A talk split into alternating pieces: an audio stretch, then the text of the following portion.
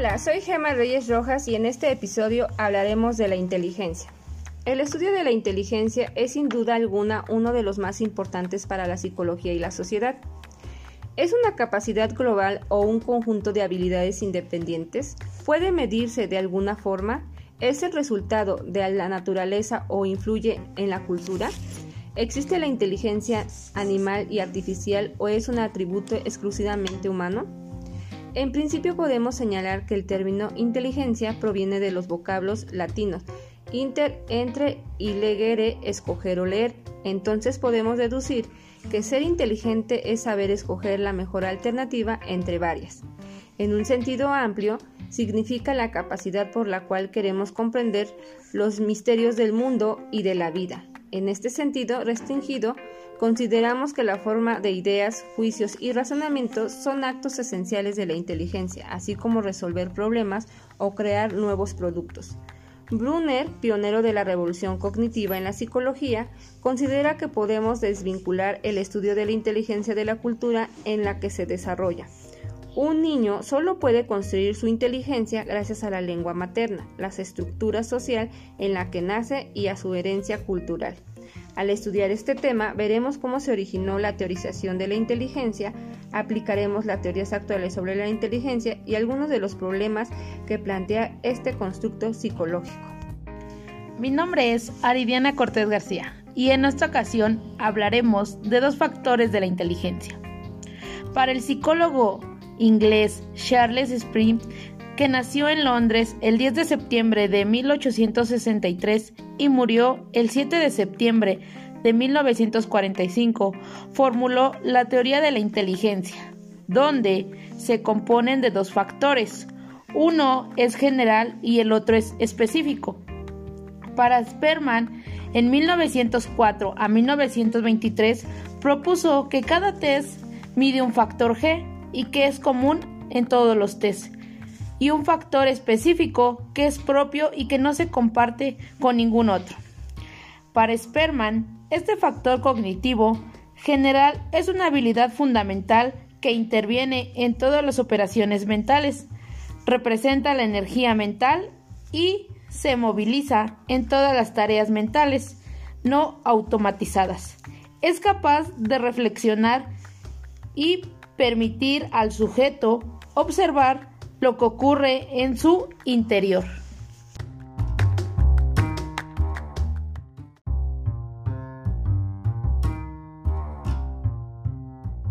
Es Tania Guerrero García. Hablaré de las siete aptitudes mentales.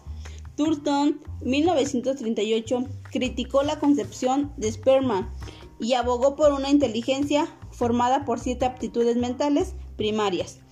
Número 1. Comprensión verbal es la capacidad para comprender material verbal. Los test más usados son los de vocabulario y comprensión lectora. Número 2. Fluidez verbal. Consiste en la producción de palabras, sentencias y textos.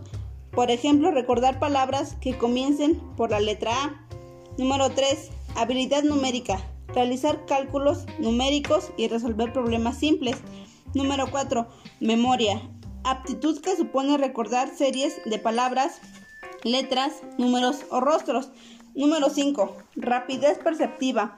Esta aptitud implica el reconocimiento rápido de letras, números y, señalar semejanzas y diferencias de dibujos. Número 6. Visualización espacial.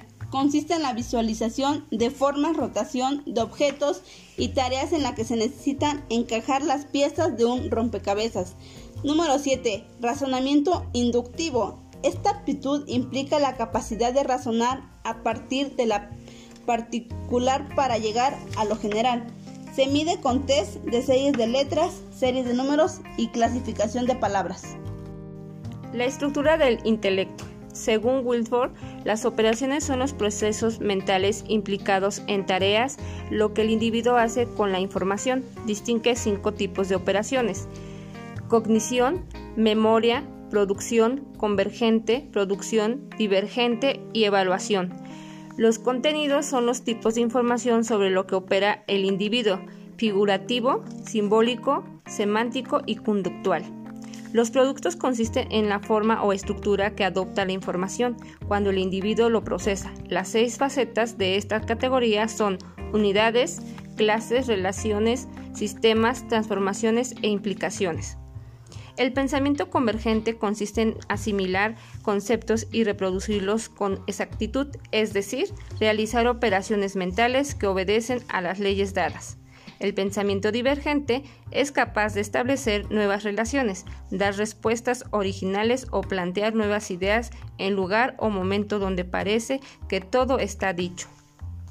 La inteligencia emocional desde hace siglos se pensaba que la función de la inteligencia era conocer y resolver problemas teóricos. La razón se convirtió en la facultad intelectual más importante y la ciencia en su mayor creación. Por lo siguiente, les haré unas preguntas. ¿Por qué una persona con un brillante expediente académico no es quien logra más éxito profesional? Yo pienso que es porque la mayoría son más teóricos que prácticos y en el ámbito laboral lo práctico es lo que más ayuda para mejorar las actividades que se van presentando día a día. La siguiente pregunta. ¿Por qué unos son fuertes en condiciones adversas mientras otros se unen a la primera? Porque algunos solo tienen la capacidad de asumir situaciones y sobrepasar sus límites y otros eh, solamente se quedan en lo que tienen o en lo que pueden alcanzar. Daniel Goleman, autor de La inteligencia emocional, trata de dar respuestas a algunos de estos interrogantes. Resalta el poder de los sentimientos frente a la fría lógica racional, porque en realidad libres de emociones no seríamos humanos ni tampoco seres inteligentes. Goleman define la inteligencia así. Es una forma de interactuar con el mundo que tiene muy en cuenta los sentimientos y engloba habilidades tales como el control de, los impulsos, la autoconciencia, la motivación, el entusiasmo y la perseverancia, la, em, la, empatía, la agilidad mental, etc. Ellas configuran rasgos de carácter como la autodisciplina, la compasión o el altruismo que resulta indispensable para una buena y creatividad adaptación social. Goleman destaca cinco habilidades de la inteligencia emocional. Conciencia de uno mismo, autocontrol emocional, automotivación, empatía y habilidad social. Hola, en este tema hablaremos el desarrollo de la inteligencia según Piaget. Piaget desarrolló la teoría más coherente sobre el desarrollo intelectual. En lugar de preocuparse por el medio de la inteligencia, lo que se intenta es explicar los mecanismos de su funcionamiento. Esta teoría constructivista recibe los procesos cognitivos como resultados de la interacción activa e innovadora del individuo en su entorno físico y social. Durante el proceso del desarrollo, el niño construye su propia estructura cognitiva y a partir de la maduración, el aprendizaje y la experiencia. Conceptos claves. Antes de analizar lo de Piaget sobre las etapas de la evolución del niño, es necesario introducir algunos conceptos fundamentales, como son los siguientes. El esquema es cada etapa del desarrollo mental. Utiliza determinadas estructuras o esquemas. Es un esquema, es una sucesión de acciones. Adaptación. La inteligencia es una adaptación al medio ambiente. Asimilación. Todo el ser viviente tiene asimilar el medio ambiente a su organismo y su esquema de pensamiento y acción. Equilibrio. Consiste en la autorregulación del comportamiento. Los individuos regíen sus comportamientos y ajustes adaptativos. Acomodación. Es el cambio a esquemas o operaciones que tienen lugar durante el aprendizaje adaptativo. La inteligencia modifica sus esquemas para que se ajuste al mundo externo. Organización. El pensamiento actúa como una totalidad compleja, ya que se organiza adaptándose a las cosas y a la estructura. el estudio el pensamiento se dispone conforme a varias etapas o estructuras cognitivas. El aprendizaje puede acelerar o retardarse el proceso, pero requiere un tiempo de maduración, porque la nueva estructura adquiere el apoyo sobre la anterior. Por último, puedo decir que estoy de acuerdo con el desarrollo de Piaget. ¿Por qué? Porque el ser humano puede adaptarse, asimilarse y acomodarse al medio exterior y en el contexto que se encuentra.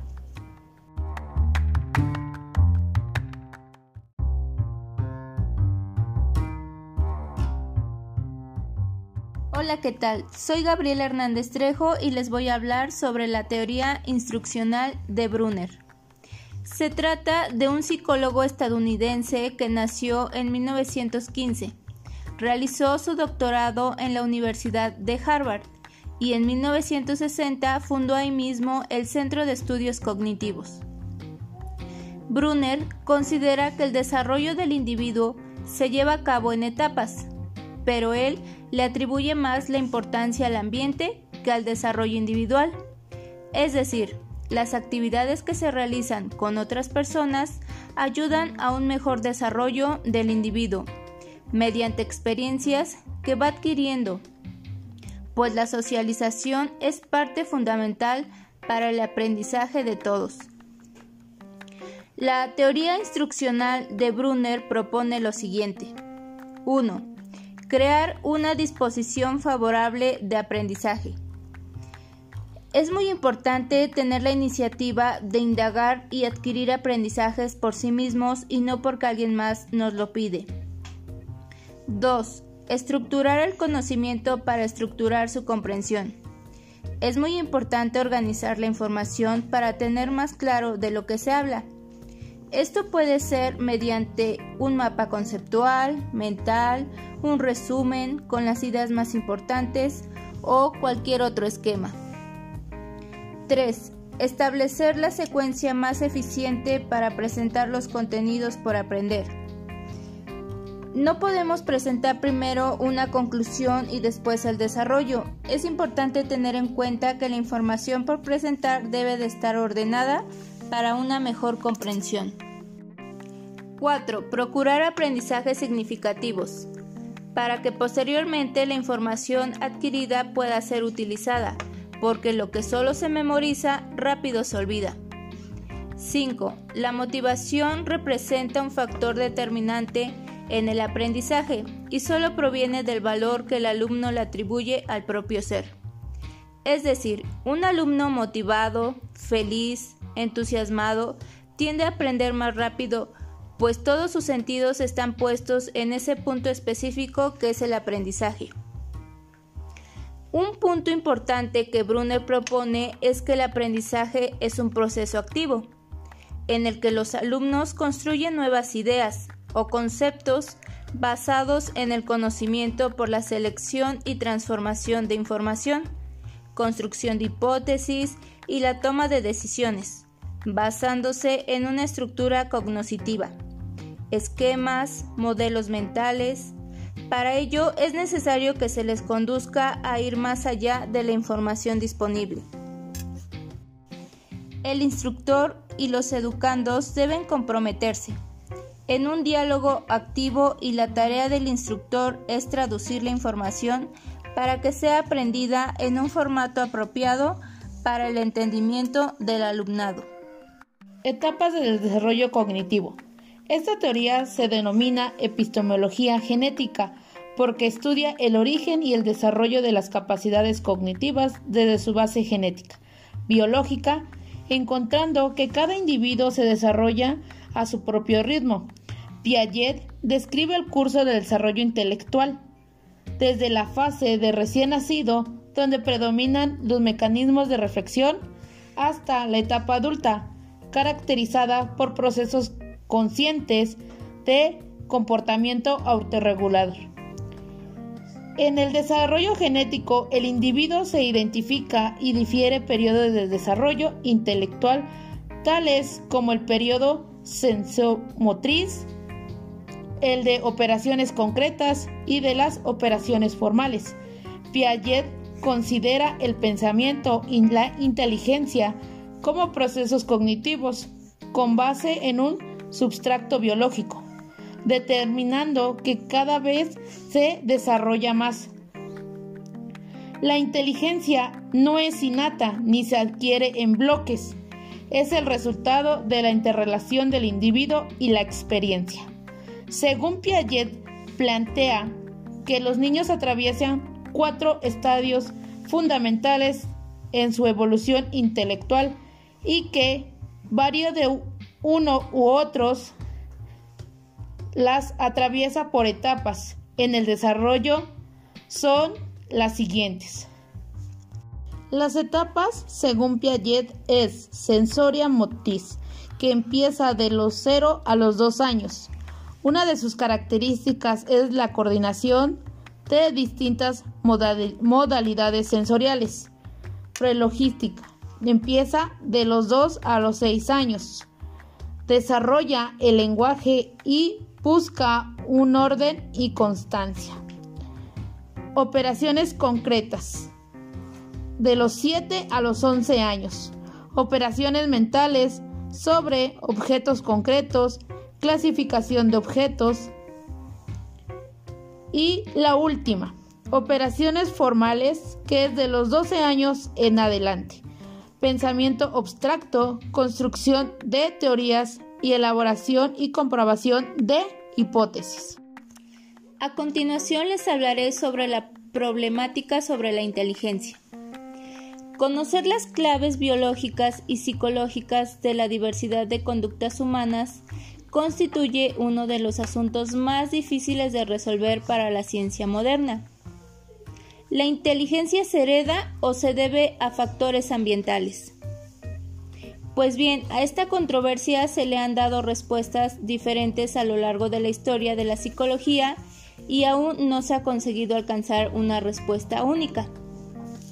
Por ejemplo, según la teoría genética, cada individuo nace con unas capacidades generales heredadas, completamente fijas y estables. Los genetistas basan sus investigaciones en estudios realizados mediante el seguimiento de la evolución de una familia o bien de la evolución de gemelos, pero ambas pruebas son muy discutibles. En 1994, Richard Einstein y Charles Murray publican La curva de la campana, la inteligencia y la estructura de clases en la vida americana, donde defienden las siguientes posturas. El cociente intelectual se mantiene estable durante la vida de una persona y es hereditario en más de 40% y en menos de 80%.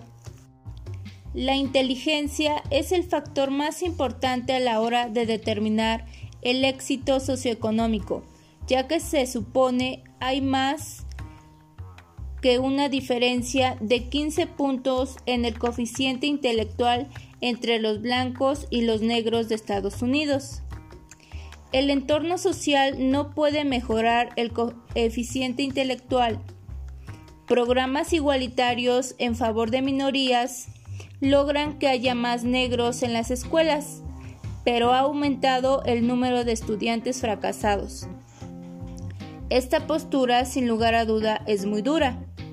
Pero por otro lado, los ambientalistas consideran que la inteligencia no se hereda como el color de los ojos, sino que es un producto de interacción herencia-ambiente. Investigan las influencias de la familia, la experiencia o la cultura en la conducta inteligente. Todo recién nacido desarrolla sus capacidades heredadas dentro de una cultura. Los bebés de ambos sexos, de cualquier color y de cualquier origen social, llegan a este mundo en pie de igualdad perfectamente preparados para alcanzar los más altos cumbres de lo humano. Inteligencias múltiples. Carden, psicólogo de la Universidad de Harvard, rechaza la idea de una inteligencia unitaria y propone una arquitectura mental construida por ocho tipos de inteligencia, relativamente autónomas y con distintos niveles de concreción en cada persona lingüística, lógico-matemático, música, espacial, corporal, cinética, naturalista, interpersonal e, e, intrapersonal. Estas inteligencias trabajan en combinación y son necesarias para explicar cómo los seres humanos adoptan diversos roles como el poeta, cirujano, bailarín o director de orquesta.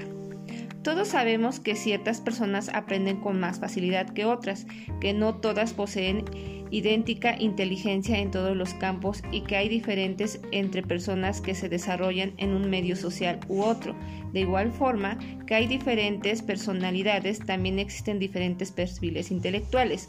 1. Inteligencia lingüística que es la capacidad para usar la palabra de manera afectiva, sea en forma oral o por escrito. Esta inteligencia incluye las habilidades que se relacionan con el dominio del lenguaje, la poética, la retórica de, de, los políticos, la explicación. Es propia de poetas, escritores, oradores y abogados. Inteligencia lógico-matemático. Es la capacidad para utilizar los números y razonar adecuadamente. Esta inteligencia incluye la comprensión de los esquemas y relaciones lógicos, la apropiación, y la abstracción. Los procesos que esta inteligencia utiliza comprender la categorización, la clasificación, la inferencia, la generalización del cálculo y la demostración de hipótesis. Es característica de los científicos, filósofos, matemáticos y programadores informáticos. La inteligencia espacial es la aptitud para percibir de forma correcta el mundo visual espacial, explorador y guía, y ejecutar transformaciones sobre esas percepciones, ingeniero, arquitecto, artista, decorador e inventor. Esta inteligencia incluye la sensibilidad al ritmo, el entorno o la melodía de una pieza musical. La inteligencia musical es la capacidad de transformar un compositor, expresar un músico que todo toca violín, discriminar crítico musical y escuchar una afinación de la música. Las formas musicales, esta inteligencia incluye la sensibilidad del ritmo, el tono o la melodía de una pieza musical. La inteligencia kinestésica es la capacidad para utilizar el propio cuerpo, la expresión corporal y la manipulación afectiva de objetos, y se manifiesta en actividades como la cirugía médica, el baile, la artesanía o los deportes. Y por último, la inteligencia interpersonal, conocimiento de sí mismo, consiste en comprender los propios pensamientos, sentimientos y emociones para guiar la propia conducta. Esta inteligencia supone tener una, una autoimagen precisa. La inteligencia artificial es una forma de programar ordenadores y utilizarlos como herramienta para realizar tareas y resolver problemas. Es una rama de la información que ha creado programas de cálculo científico e industrial, las herramientas informáticas. La inteligencia artificial pretende abordar problemas y tareas no algorítmicas, tratables, pero que sí resuelven los humanos, inspirados en el funcionamiento mental humano, la estructura, el comportamiento, inteligente en cinco áreas, razonamiento, simbólico, asimilación del funcionamiento neuronal, visión artificial y robótica. En conclusión, nos damos cuenta que la inteligencia es una capacidad mental muy general que implica habilidades para razonar, planificar, resolver problemas, pensar de forma abstracta, comprender ideas complejas, aprender con rapidez y aprender de experiencias no supone en el marco del aprendizaje de un contexto una habilidad académica específica o resolver test de forma habilidosa, más bien refleja una capacidad amplia y profunda para la comprensión del entorno, para ser capaz de capturar el significado de las cosas y darle un sentido o para ingeniárselas a la hora de saber qué hacer.